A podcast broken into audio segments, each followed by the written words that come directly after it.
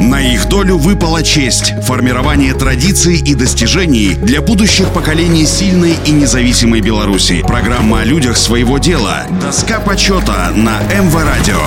Всем доброго дня, у микрофона Василий Данилов. Прасковья Даниловна Горбацевич родилась в Кальчицах Слуцкого района. Окончила трудовую школу первой ступени в родной деревне. В 1936 году поступила учиться в Белорусский государственный медицинский институт. До начала Великой Отечественной войны завершить учебу не смогла. По окончании четвертого курса в 1940-м Прасковья Даниловна была направлена работать терапевтом в Клецкий район новообразованной Барановичской области, где в условиях острой нехватки квалифицированных медицинских работников создавалась сеть народного здравоохранения. С началом Великой Отечественной войны была мобилизована в действующую армию, работала в военном госпитале, с которым попала в окружение. Не сумев пробиться через линию фронта, стремительно удаляющуюся на восток, вернулась в родную деревню. После окончания Великой Отечественной войны Горбацевич много сил и времени отдала становлению и развитию медобслуживания в Барановичском районе, целенаправленно работала над его улучшением и совершенствованием, принимала меры по обеспечению больницы надежными профилактическими и лечебными средствами средствами, постоянно проявляя заботу об улучшении условий труда медработников и повышении их профессионального мастерства. Большое внимание уделяла противоэпидемической и санитарно-просветительской работе среди населения. Новомышленская больница под ее руководством была в числе лучших по качеству обслуживания и профессионализму персонала в районе и области. В ознаменовании 50-летия Международного женского дня и за заслуги в области народного здравоохранения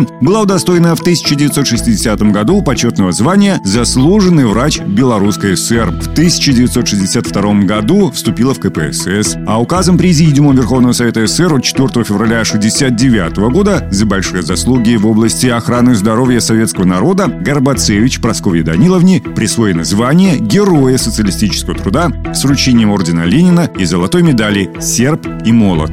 На их долю выпала честь – формирование традиций и достижений для будущих поколений сильной и независимой Беларуси. Программа о людях своего дела. Доска почета на МВ Радио.